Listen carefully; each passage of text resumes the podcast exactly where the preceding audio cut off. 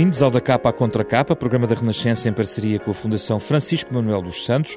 Esta semana olhamos para a administração pública portuguesa com base num ensaio da autoria de António Tavares sobre este tema, a administração pública portuguesa, acabado de publicar pela Fundação Francisco Manuel dos Santos. Seu autor é professor e investigador da Universidade do Minho.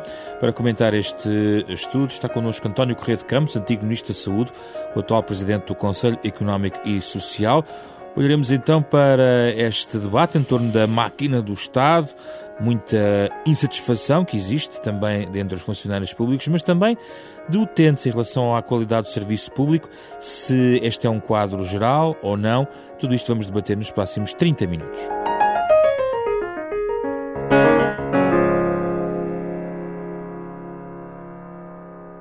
Bem-vindo, uh, professor Correio de Campos, obrigado pela sua presença. Uh, concorda com esta ideia de, de que um, as reformas que foram tentadas nunca foram de facto conseguidas ou pelo menos avaliadas nos seus impactos. Neste livro, por exemplo, dá-se o caso do PRAS e do PREMAC, que foram programas de reestruturação da Administração Central, que, cujos impactos, diz António Tavares, nunca foram verdadeiramente avaliados e seria central para avaliar a, a reforma da Administração Pública. Sim, isso é rigorosa, rigorosamente verdade. Só que é preciso lembrarmos que a administração é uma máquina extremamente pesada, historicamente sólida e uh, não há nenhuma avaliação que possa ser feita uh, num único ciclo uh, político. Portanto, as avaliações têm que ser, e tal como não há nenhuma reforma que possa colher efeitos completos num único ciclo político. As reformas são muito lentas a produzir os seus efeitos, a máquina é muito pesada, as eh, implicações eh, passam, as, implica, as implicações das reformas muitas vezes dirigem-se à mentalidade dos executantes e muito, não poucas vezes à própria mentalidade dos, eh, do público, do, ao fim e ao cabo dos cidadãos, e, e, as mentalidades, como todos sabemos, não se reformam por decreto-lei. Mas encontra continuidade de políticas nesta matéria? Sim, eu acho que sim, que há uma clara linha de continuidade em todas, as, eh, em todas estas linhas de reforma desde há mais de 60 anos. Em que linha anos. essencial? Redução, Olha, desburocratização, o que é que sublinha? Sim, é, no princípio é naturalmente uh, os tentativa de ganhar eficiência na administração, não é? Depois, eh, a certa altura, a administração passa a, a, a digamos assim, a, ampliar-se muito quando se ampliam as funções do Estado.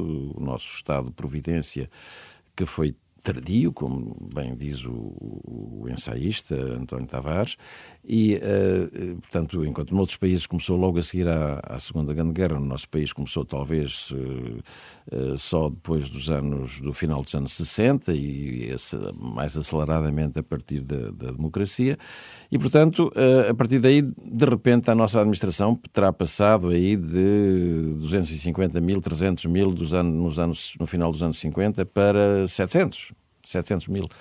E, portanto, essa, eh, com toda a responsabilidade que o Estado passou a assumir na saúde, na segurança social, na, na educação, basta dizer-lhe, por exemplo, na educação só havia liceus uh, nas capitais de distrito, praticamente e havia mais três ou quatro liceus em Lisboa e, e, e no Porto. Uh, só havia os hospitais, eram todos, não eram do Estado, não eram públicos os hospitais. Mas com o movimento de privatização e reprivatização Portanto, dos primeira... anos 80, tudo isso foi mexendo com a administração pública. Uh, entre nós não foi nos anos 80, foi nos anos 90 e nos anos 2000, Sim. porque nós todos sentimos, uh, o nosso país sente essas coisas sempre com algum atraso. Mas a primeira, o primeiro grande problema foi resolver as questões de eficiência, não é? Eh, e que vem ainda desde o tempo do, do regime, do regime do final dos anos de Salazar e do, dos anos de Marcelo Caetano. Ainda temos resquícios desse tempo sim, de Salazar. Toda, Onde é que vê? A expressão da reforma administrativa, a expressão uh, do tempo de Salazar, salvo erro, foi criada uma direção-geral, não sei se se chamava da reforma administrativa, mas era qualquer coisa ligada a isso. Mas esses resquícios expressão... vêm sem comportamentos que o não, cidadão vem... consegue ver?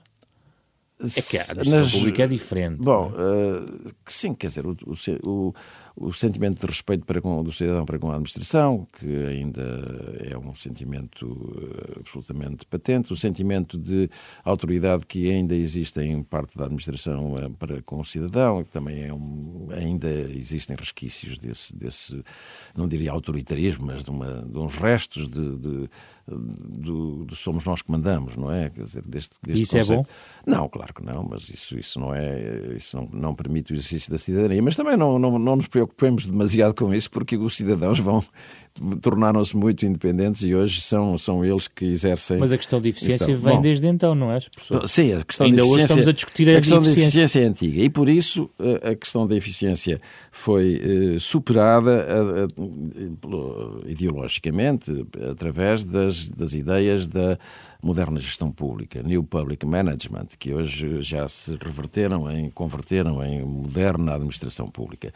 Esse, o que é isso? É significa, digamos assim, é, admitir que os serviços públicos é, ganhariam com algum funcionamento típico das empresas privadas, com liberdade de intervenção, com a fixação de objetivos, com a fixação de metas, com o pagamento aos, aos funcionários por eh, retribuição por tarefa, uh, em vez de ser por simples uh, estar ou progredir. Expandem-se os institutos públicos, as agências estatais. Uh, mais autonomia, mais autonomia para os órgãos quiser que da administração pública através justamente dos institutos públicos que nos, nos, na linguagem anglo-saxónica se chamam agências, não é?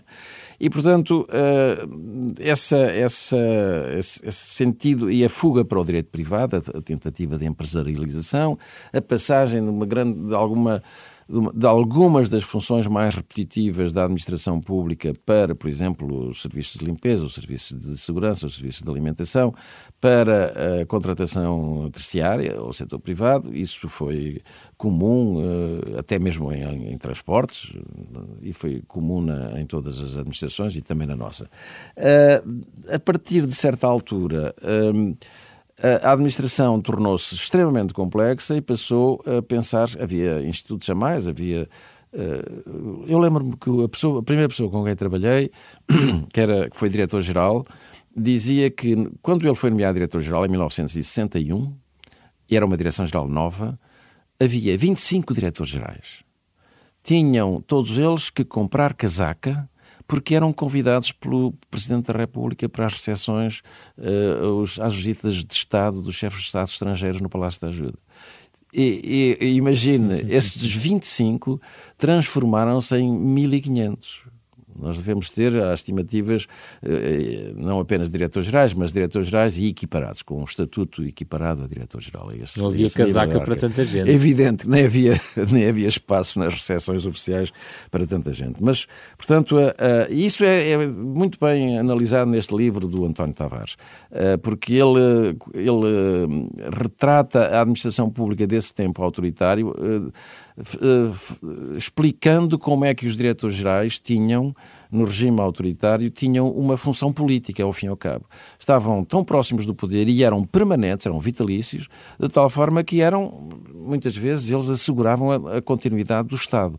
E, e, eram eles que dirigiam as grandes, as grandes repartições que autorizavam o funcionamento do setor privado. Ora, tudo isso desapareceu com, a, com digamos assim, a liberalização. A uma certa democratização? Democratização. Porque há, no, no ensaio falam um certo elitismo destes dirigentes. Sim, eram certamente dirigentes muito poderosos. Eram, eu lembro-me de ser, ser, ser, falar com um diretor-geral é como hoje falar com um ministro, não é? Nós uh, saber que o diretor-geral ia, quando eu comecei a trabalhar nos anos 60, meados dos anos 60, era realmente eram figuras muito carismáticas, muitas delas de, de, alto nível profissional. Tecnicamente apetrechados. Muito bem preparados e muitas delas muito independentes politicamente também. E isso perdeu-se? Uh, Foi com a água do banho? Deus, olha, o meu, o diretor-geral que, que eu referi, uh, a partir de, daí de 1965-66, passou a recrutar uh, os técnicos superiores sem pedir a informação à PIDE quando o chefe de secção lhe vinha dizer: Ó, oh, Sr. Diretor-Geral, ainda não pedimos informação à PIDE, deixa lá isso, deixa lá isso, deixa lá isso, não, não ligo, não ligo, não vale a pena. E, portanto, e de repente entraram para aquela direção-geral alguns 12 ou 15 jovens da minha idade que tinham informação política negativa na PID. Imagino que isto é. Mas era assim, era também o fim do regime anterior. Quando é que começou a partidarização dessas nomeações? A partidização começou no governo Mota Pinto. Não, não tem nada a ver, não, é, não quero culpabilizar o Mota Pinto, que, que, é, que é um grande amigo meu e, e, e uma excelente pessoa, mas eh, coincidiu realmente que foi. Uh, não vale a pena uh, explicar mais pormenores, mas uh, foi. acabaram, passaram a, as, os diretores gerais os, a ser nomeados em comissão de serviço por três anos. E por escolha e uh, isso, digamos assim, determinou, e isso, isso também funcionou como uma, como uma reação em relação à ocupação que o PC fez a seguir ao 25 de Abril dos lugares de chefia de alguns ministérios. E é? daí Foi... surgiu a ideia de dividir o Estado ao meio entre dois grandes partidos, certo? Uh, acho que essa ideia nunca foi, nunca foi explicitada. Eu sei que não, mas, mas estamos cá para dizê-lo. Não sei, não sei, há, há diretores há pessoas com a categoria de diretores gerais ou equiparados que pertencem ao, ao CDS, há outros que são eternos. Sim, mas, mas por exemplo, do PCP, a noção de independência de de, destes cargos dirigentes parece-lhe que se perdeu, diluiu um pouco? Não, não necessariamente. Sabe que a independência está muito ligada à competência profissional.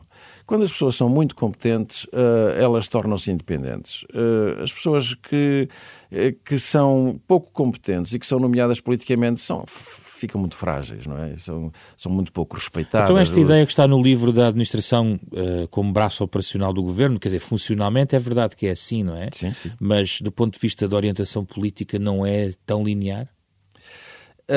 do ponto de vista da orientação política, é, uh, mas há, é linear, é clara, existe, é uma ligação direta, mas há muitas contradições. Por exemplo? Olhe, um diretor-geral que se preza uh, adora dizer que não ao ministro.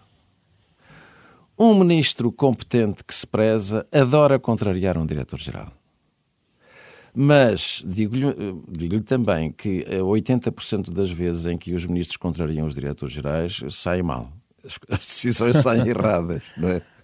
E, e, sai e, mal para o ministro ou a decisão sai, é sai ou a decisão... Mal para, sai mal para o país, porque, porque a decisão, eh, quer dizer, por alguma razão, eh, os diretores-gerais ou as pessoas que estão no topo da hierarquia eh, têm, sobretudo se são pessoas experientes e que são pessoas respeitadas e, e, de boa qualidade, por alguma razão persistem na sua posição, não é? Dizer, Mas é há um pequeno fator, professor, é que alguns ministros fizeram carreira até chegar a ministros, no sentido dentro da administração, e se calhar muito também poucos, foram diretores gerais. Muito poucos. Poucos? Muitíssimo poucos.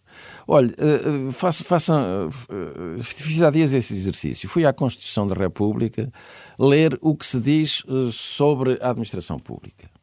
E fiquei absolutamente surpreendido com a pequenez do texto sobre a administração pública. Tem para aí um, um ou dois artigos. Um artigo com três, com três alíneas. Ou três, mas fala muito de Estado. Não, sério, mas isso não é administração pública. Eu sei. Não, e é essa Administração confusão. pública em sentido restrito. E se, por exemplo, comparar com o que se diz sobre uh, mídia e comunicação social, tem páginas, tem, tem mais que. tem vários artigos sobre a, a comunicação social, o que se compreende também porque vivíamos, vivemos num, sob, sob um regime autoritário e, portanto, era necessário dar um grande prevalência à, à comunicação social e aos princípios da liberdade de escrita, de, de opinião, etc, etc. Agora, na administração, eh, eh, há dias troquei impressões com uma pessoa amiga eh, sobre isto e ele disse-me, e, e chegámos à mesma conclusão, o número de deputados que, que na, na Constituinte eram funcionários públicos ou tinham experiência da administração pública era muito pouco. Tal como acontece hoje na, na, Assembleia da República, o senhor tem muito pouca gente com experiência de administração. A maior parte das vezes, quer dizer, podem ser professores, não, não têm experiência de administração. É curioso porque no final. Podem do, ser médicos no e final do, No final do, digamos, do marcelismo, houve um esforço dentro da própria administração, por causa até dos planos de fomento, e houve um, aquilo que se chama um escola de, de técnicos que tentaram, uh, do ponto de vista das políticas públicas, avançar com um conjunto de reformas em várias áreas.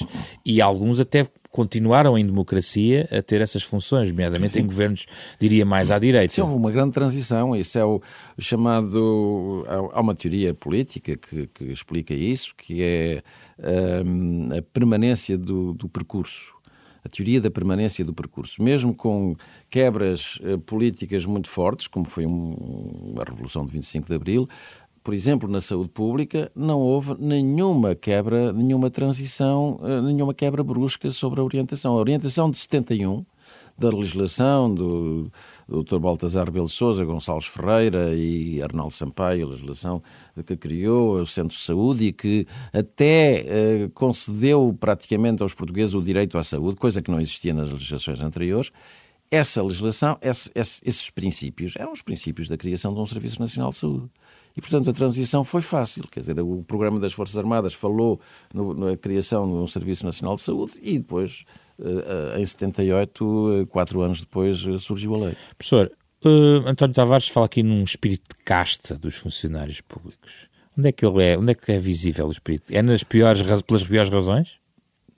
Quer dizer, eu acho que todas as profissões têm um espírito de casta, todas eh, as profissões têm uma componente corporativa e isso não é necessariamente mau. Quer dizer, o, o espírito de casta se está associado, quando está associado a valores, a princípios éticos, a obrigações morais, a, a, a valores de uh, sentimentos da necessidade de autoaperfeiçoamento, de autoavaliação, de responsabilização, isso é altamente positivo. É evidente, no que, entanto, não, é evidente que já não é positivo se o espírito de casta uh, defende apenas, por exemplo, privilégios uh, inaceitáveis. E o que é que é? prevalece hoje, na sua opinião? Não, eu acho que na, na, na, nossa administração ainda prevalece o primeiro aspecto, ainda prevalece a qualidade e o sentido de. Sobretudo na administração que, que tem as pessoas que, que estão há mais tempo na administração, isso ainda. O que me leva à questão ainda... da descapitalização em termos humanos da administração pública. Sim, isso, essa descapitalização fez-se embora uh, pouca gente saiba, mas houve um esforço que foi feito uh, no final do século passado com a criação do curso de Estudos Avançados em Gestão Pública do INA, que foi, digamos assim, executado por mim. Essa, o curso era um curso altamente seletivo e que permitia aos aprovados com classificação superior a 12 valores entrarem automaticamente na, na administração pública. Um curso odiado pelos sindicatos devo dizer, naturalmente, porque o curso representava o contrário do que, do que muitas vezes uh, é atribuído aos sindicatos. Não sei se muitas vezes eles sentem isso, mas muitas é-lhes atribuído a, a, a, defesa do status quo, a manutenção de, de, de, de situações como, como, existem, etc, etc, sem qualquer espécie de alteração, sem modernização, sem insuflar sangue novo. E essa, essa medida insuflou cerca de mil dirigentes altamente treinados ao longo de um ano de formação na administração pública. E hoje o senhor tem, isto é uma revolução insensível e ignorada. Hoje o senhor tem muitos dirigentes superiores, pouco, infelizmente poucos ao nível de direção-geral, mas tem muitos dirigentes superiores que fizeram o CAGP e que estão hoje altamente preparados, eh, estão desde, desde que se formaram e depois com a experiência que adquiriram, altamente preparados em matéria de administração pública. E depois disso, não apenas já depois da criação desse curso, houve outros cursos que foram realizados, já quando eu saí do INA, também um curso de formação de 480 horas para diretores gerais. E os funcionários públicos foi... estão convenientemente avaliados, na sua perspectiva? Bom, eh, houve um esforço muito grande, não eram, claro está, e havia aquelas classificações uh, em que todos tinham bom ou muito bom, não é? 98%. Bom, isso, uh, e que está aqui também muito bem analisado neste livro, é evidente que houve uma tentativa muito grande de fazer essa avaliação nos, na, na, primeira década deste século. E essa tentativa tinha, digamos assim, até sistemas de retribuição por mérito, não é? Uh, promoções mais aceleradas e até prémios para os que tivessem classificação de excelente. Infelizmente, tudo isso parou com, com, a, com a contenção, com o ajustamento estrutural eh, imposto pela Troika. Acha essencial retomar o processo ah, sim, de avaliação transversal a todas as carreiras? A todas as carreiras, absolutamente. Aliás, não, não há razão nenhuma, eh, embora isto possa fazer cair governos e ministros, não há razão nenhuma para, para que os professores também não sejam avaliados, não é? Aliás, eu estou convencido que a maior parte das pessoas aceitam e desejam ser avaliados. Não é? Mas a questão é que as progressões de carreira também foram afetadas afetadas por todo esse, esse contenção de custos. Sim, todas as, todas as progressões de carreira foram afetadas. Ou seja, há uma falta de confiança do funcionário. Sim, hoje há uma desmoralização da, da, da administração pública. Essa desmoralização foi parcialmente compensada com a retribuição dos níveis, parcial dos níveis de remuneração, não é? Com a, e com o desaparecimento de todos, com, com a atenuação de, da carga fiscal que, e, e parafiscal que se impôs a todos os portugueses uh, e, e, também aos funcionários públicos, mas foi parcialmente recuperada e ainda há muita coisa para fazer, naturalmente que há, que há essas, essas alterações para fazer. Essa... Mas tendencialmente devia haver uma recuperação, na sua opinião? Eu acho que, é, bem, com certeza, com certeza, mas eu, o que devia haver era uh, essa recuperação ser feita em simultâneo com a, em simultâneo com a revisão das carreiras. Isso, é, isso eu receio que não, que não haja condições para fazer. Sim, há uma frase aqui no livro que diz que a presença de incentivos inadequados à melhoria de desempenho e pressões exercidas pelo ambiente externo, associadas à exigência de mais e melhores serviços, resultaram numa resposta desajustada pela incapacidade das estruturas, déficit de competências e formação dos funcionários para lidar com a incerteza. Exato. Isso é absolutamente certo. E, portanto, é, é necessário retomar, esse, retomar essa e, digamos, a implementação ou a execução dessas medidas, talvez a meu ver, fazendo coincidir as melhorias de retribuição ou as, as, as recuperações a, a, realizar, para além daquelas que já foram conseguidas, as, as, recuperações eh, futuras e até eventuais melhorias, fazê-las coincidir com modernização do, do, do funcionamento das carreiras. Portanto, num sentido de maior retribuição ao desempenho. Mas é, e, portanto, melhor a questão avaliação. é a gestão política. Melhor avaliação. De, de quando, Sim, tudo isso tem, tem necessários. A maioria de salários de funcionários públicos é um tema politicamente sensível. Muito politicamente sensível porque é financeiramente sensível, porque é muito, muito caro, não é? Em termos, de déficit, em, em, em, tem, em termos de déficit zero, já foram outras as justificações. Sem dúvida, e portanto é muito, é muito difícil e uh, sim, mas atenção, uh, o déficit, uh, vamos, vamos, vamos olhar para esse problema de déficit zero e para os argumentos. eu tenho visto aí utilizado, já vi aí utilizado o argumento, erradamente o argumento do custo de oportunidade. O custo de oportunidade, dizendo assim: bom, o dinheiro que, que custou baixar o déficit para quase zero, era dinheiro que devia ter sido é um dos argumentos usado para aperfeiçoamento das carreiras e para melhorar, melhorar as condições de trabalho dos funcionários públicos. Isto é completamente, estamos a falar de coisas completamente distintas. Esse dinheiro não é o mesmo. O dinheiro que se que não se gasta ao baixar para perto de zero o déficit, não é dinheiro nosso, é dinheiro que nós devemos é dinheiro que nós devemos. E o dinheiro que tivemos que utilizar, que tivermos que utilizar para pagar melhor ao, ao pessoal ou para investir na, no, no setor público é dinheiro nosso. Portanto, só podemos, só devemos usá-lo uh, se o tivermos. Ou se pudermos pedi-lo em condições de poder repagá-lo. São coisas completamente diferentes. O primeiro é uma obrigação reduzir para aquele para, para um nível baixo de déficit é uma obrigação que tem uma contrapartida. Porque se não fizermos isso, tem outra contrapartida negativa, que é, que é passarmos a, a pedir o dinheiro emprestado em juros mais altos e que custam, e que, que custam muitíssimo dinheiro a, a, a todos nós. Já aqui falámos de descapitalização humana, mas, por exemplo, uh, o fecho de alguns serviços públicos, nomeadamente no interior, é aqui colocado também neste livro, uh, nomeadamente tribunais, centros de saúde, que, na opinião do autor, coloca em causa a equidade.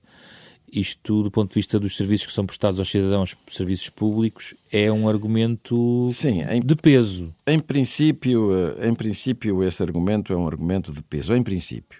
Mas, antes de mais, um esclarecimento. O autor uh, errou uh, ao mencionar o centro de saúde. Não houve nenhum centro de saúde encerrado. Nenhum. O que se encerrou foi salas de partos em que não tinham condições de qualidade para funcionar.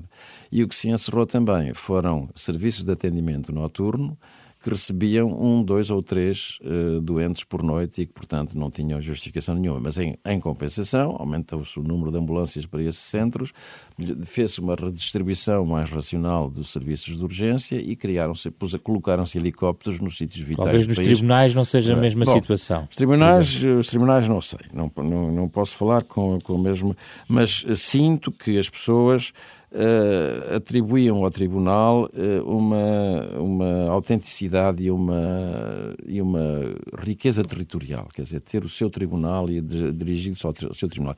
E a verdade é que, uh, não sei já que governo, admito até que tenha sido o atual, retomou essa noção, mesmo mantendo, não, não, não, conheço os detalhes, mas acho que o Tribunal mantém-se, embora uh, os julgamentos só, só venham a, a, a processar-se em certos dias, não é? Não, é, não, não precisa de haver pessoal permanente, mas, mas, lá, mas são lá feitos os julgamentos. Portanto, isto, o problema do, do, do ponto de vista do cidadão é, é que conta, o que, o que interessa é que o cidadão não tenha que se deslocar a um sítio muito mais longínquo, muito mais difícil, muito mais inóspito, muito mais onde ele não conhece ninguém, eh, onde ele não pode conversar e encontrar-se com as testemunhas ou o que quer que seja, que é o costume, não é? Na, na justiça, na justiça antiga, pagar o almoço às testemunhas. É? Duas, duas notas finais, uma sobre a burocracia, que é básica, um padrão um, básico também de uma administração pública, aliás, em qualquer parte do mundo, presumo-se, tendo em conta a noção de continuidade, a ideia de hierarquias, mas a questão é que passou para o conceito negativo e daí vêm programas de simplificação uh, e tudo mais. Como é que avalia neste momento essa crítica? Acha que está mais. Não há razão de ser? Está muito aligerada a burocracia? É possível fazer mais? Sim, grandes progressos. Nós, nós, nem damos conta dos progressos nessa matéria, sabe? que já, Algum dia uh, só nos lembramos do, do título único do registro automóvel agora, mas ninguém se lembra já do, só nos lembramos quando demoramos algum tempo a, a, a obtê-lo. E, e, neste momento as coisas estão de tal forma simplificadas que o recebemos em casa pelo correio. Bom, mas já ninguém se lembra de que tínhamos dois, tínhamos o livrete e tínhamos o, título, o registro, não é? E, portanto, uh, uh, e que era preciso ir a duas repartições diferentes e que era preciso tratar das coisas em dois sítios diferentes. Isto é uma, apenas um exemplo, Sim. mas há muitos outros exemplos, o do bilhete de identidade, o do cartão de cidadão eleitor, o do, do cartão de, de, saúde, enfim, tudo isso são exemplos de, de, de o da, da, constituição da empresa rápida da empresa. Sim, mas, mas das... professor, para os são... cidadãos continuamos a, a ver filas de madrugada para serviços públicos para ser atendidos e para as empresas. Não, não vê muitas. Não vê muitas. Também se vê. Uh, Fizemos eu visitei, reportagens recentes sobre olha, isso. Eu vou-lhe dar exemplos. Para buscar a senha. Sim, Só sim, para sim, buscar sim. a não, senha. Não, mas eu vou-lhe eu vou -lhe dizer. Em 2001, uh, eh, eu visitei centros de saúde que tinham bichas de caracol à porta, no caso do centro de saúde. Uh, em 2000 e, e, no auge da crise, 2011, Uh, o, uh, eu visitei, eu, eu passei por passei às 7 horas da manhã por centros de emprego que já tinham pessoas a dar a volta ao quarteirão. Claro, portanto, temos que saber distinguir. Ainda hoje existem alguns casos Temos que saber distinguir. Neste social. momento, ah, quer dizer, é possível que quando se vai tirar o bilhete de identidade, uh, o que até se pode fazer com marcação telefónica prévia, para o dia em que se lá vai e depois vai-se lá eh, buscar eh, no, no, outro dia. Tudo isso uh, tornou-se altamente simplificado. Quando eu tirei o meu primeiro bilhete de entrada em Lisboa, levei uma nota de 20 escudos para entregar ao, ao funcionário. Era o costume. Só, mas ainda existem bastantes fora, filas hoje em cá dia. Cá fora ajudaram-me a, preencher os papéis e disseram, olha, leva uma notinha de 20 escudos porque a funcionária agradece, não vai para o fim da, da lista. Isto foi no, nos anos 50, no final dos anos 50. Hum. Felizmente espero que não, não sei se ainda Sim. está alguém vivo que para, possa ser Para as empresas a burocracia, a burocracia, tem mais a ver com a, digamos, o, tem mais, é uma questão política também do conjunto não, de... As empresas valorizam, valorizam, particularmente pelas funções que desempenho, tenho testemunhado isso as empresas valorizam muito a simplificação de procedimentos e a simplificação de licenciamentos, mas também acrescentam que para cada, por cada conjunto de simplificações que, que, são, que são realizadas e que eles saúdam, também têm que registar complicações novas que surgem. Todas as complicações ligadas ao ambiente, que, são, que, que implicam burocracia, todas as complicações ligadas e os registros ligados à, à luta contra o tráfico de, tráfico de, de, de dinheiro e a lavagem de dinheiro, etc, etc, são exemplos, ou, ou por exemplo, os, os conselheiros do SESC são obrigados, por lei, são considerados pessoas politicamente expostas, não é? São considerados PEPs, pessoas, ou, ou, pessoas expostas politicamente. E, portanto, e que têm que preparar uma declaração para o Tribunal Constitucional e têm que a atualizar regularmente, etc, etc. E, portanto, eles naturalmente acham que isso é uma... E eu também não, não posso deixar de não achar, quer dizer, porque é que pessoas que estão... Acham um exagero? Não, claro que sim, que, é, um, que é, um, é uma coisa sem sentido. Uh, se fossem... Eles não, eles não são servidores públicos, eles estão ali em representação de, de, de, de interesses públicos. E, portanto, porquê é que eles eh, terão que preencher o mesmo, o mesmo... Que eu tenha que preenchê-lo, não tenho a menor dúvida. Como Presidente do Conselho Económico e Social. E os meus funcionários, dirigentes e tal, não tenho a menor dúvida que temos que preencher. Agora, o, os representantes, porquê é que eles devem preencher? Não tem sentido nenhum. Por fim, professor... Uh...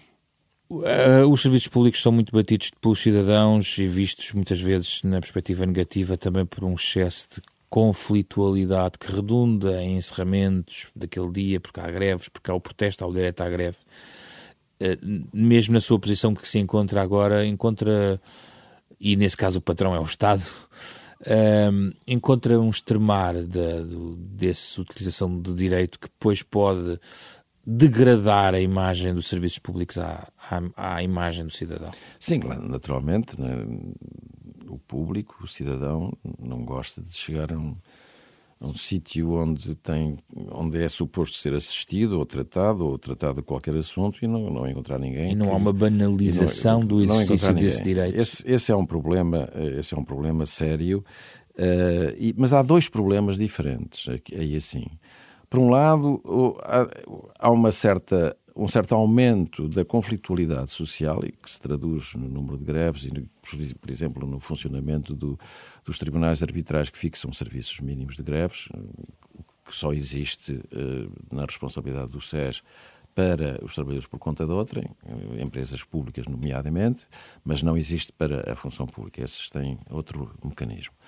Eh, essa, essa conflitualidade manifesta-se claramente através do aumento do número de greves neste período. Pode-se atribuir isso a um sintoma pré-eleitoral, pode-se atribuir isso a, a antes do, do, último, no, do último outubro, novembro, portanto, à preparação do orçamento e a uma tentativa de pressão de forças políticas para que o orçamento incluísse as suas reivindicações. Tudo isso é, é, é explicável dessa forma. O problema é imagem. Mas a verdade, e como dizem muito bem, o problema é a imagem, não é apenas a imagem, o problema é o serviço ao cidadão. Sim, o serviço ao cidadão. É, o cidadão fica prejudicado com isso. Mas há outro aspecto de conflitualidade que é extremamente complexo. É que, uh, neste momento, os, os, os sindicatos tradicionais, em algumas áreas, perderam terreno, não sei se definitiva, se temporariamente, para sindicatos que surgiram de repente, e o caso da enfermagem, do setor da enfermagem é um dos mais uh, visíveis, uh, e portanto que uh, não, não funcionam nas, digamos assim, de, de, acordo com, a, com o funcionamento. Está a falar da emergência de uns turbosindicatos. Uh, não, não, não, isso, isso turbosindicatos, a, a, é, a expressão é sua, não é minha. Mas é eu, minha, eu, minha, respeito, minha. eu, em princípio, respeito, acho que respeito toda a representação sindical, se está legalizada, não tenho nenhuma razão para não a respeitar. Agora, o que devo dizer é que eh, têm métodos novos, diferentes e métodos perturbadores dos antigos equilíbrios, não é? E isso é novo e ainda talvez ninguém saiba lidar verdadeiramente com esse, essa situação. Mas agem dentro da lei. Ah, sim, é, quer dizer, em princípio agem dentro da lei e ou tem não, dúvidas? E quando, não, uh, bem, em, em, algum, num caso tenho claras dúvidas. No caso dos enfermeiros? Sim, assistia, quer dizer, a, a, lei, a lei que regula as ordens, e nomeadamente essa ordem, é absolutamente explícita no sentido de que uh, esse, esse, organismo não pode intervir na vida sindical e nós assistimos a essa intervenção cotidiana durante esse período mais quente de, desse, desses, desses conflitos sindicais. Portanto, aí tenho a impressão que não há a menor dúvida, basta documentar isso com, com, com os mídias da época. É o que está em curso entre o governo e, o, e a Ordem das Enfermeiras. Mas, sim, mas, mas isso é, um, é uma questão lateral, quer dizer, a questão, a questão central aqui é a questão sindical, não é? Essa, e essa questão sindical é uma questão que, que só pode ser resolvida por negociação e por concertação. Não há outra forma de a resolver. O direito, o direito dos sindicatos à greve é um direito sagrado e que deve continuar a ser totalmente e que tem que continuar a ser totalmente respeitado. O direito do Estado a exigir serviços mínimos para os cidadãos é um direito sagrado porque, os, é porque é um direito que se baseia nas mais na, na, na, na legitimidade do, da cidadania, digamos assim. E portanto esse, esse tem que ser feito com equilíbrio e, uh, e, e, naturalmente. E estamos a perder esse equilíbrio. Fazer, Estamos a aprender também um pouco. Eu penso que, apesar de tudo, esta greve que foi anunciada há dias está, foi já, digamos assim, adiada, paralisada já pela segunda vez. Isso significa, para, na minha interpretação, significa que há uma aprendizagem de todas as partes. Correto, Olha, deixe-me só terminar, Sim. saudar este livro, porque este livro é muito interessante, muito importante e é um livro, como o próprio autor diz aqui no seu prefácio, ele elaborou um ensaio que gostaria de ter lido quando começou a fazer a carreira universitária na disciplina académica da administração pública. Exatamente, este livro é, é um, será uma, um, uma excelente introdução à administração pública, de muito boa qualidade. Quem quiser ler mais ou saber mais sobre este tema, quer sugerir mais alguma leitura, professor Correia de Campos? Escreve-se tão pouco sobre a administração pública em Portugal, sabe? É, é uma. Aqui há 10 anos houve um livro feito por vários autores, que, presidido pelo professor Luís Valadares Tavares, que foi presidente do INA, e que foi, que foi um livro. Um, eu também colaborei nesse livro, mas foi um livro que me pareceu muito marcante, teve, foi muito vendido, teve, teve, foi um livro muito popularizado, porque estava, também coincidiu com um momento de mudança política e isso é, foi sempre interessante. Mas a administração é um tema que não é uh, muito atraente, não é sexy. E, portanto, as, as, as publicações as, é uma coisa escura, baça, cinzenta, não é escura, é cinzenta, baça e tem pouco, pouca atração.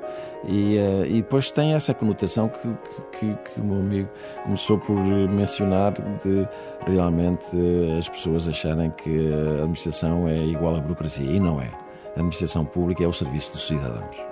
Muito obrigado pela sua presença, a presença de António Correia de Campos, o antigo Ministro da Saúde, o Presidente do Conselho Económico e Social. Falámos sobre a administração pública em Portugal, a propósito do livro agora publicado pela Fundação Francisco Manuel dos Santos, da autoria de António Tavares. O programa da Capa à Contra Capa é uma parceria da Renascença com a Fundação Francisco Manuel dos Santos. Pode ouvir de novo em rr.sap.pt ou nas plataformas eh, de podcast, num uh, programa com o genérico original que estamos a ouvir em fundo de Mário Lajinha. Este programa foi feito com uh, Rui Glória, André Peralta, Ana Marta Domingos e José Pedro Frazão. Regressamos na próxima semana com outro tema em debate.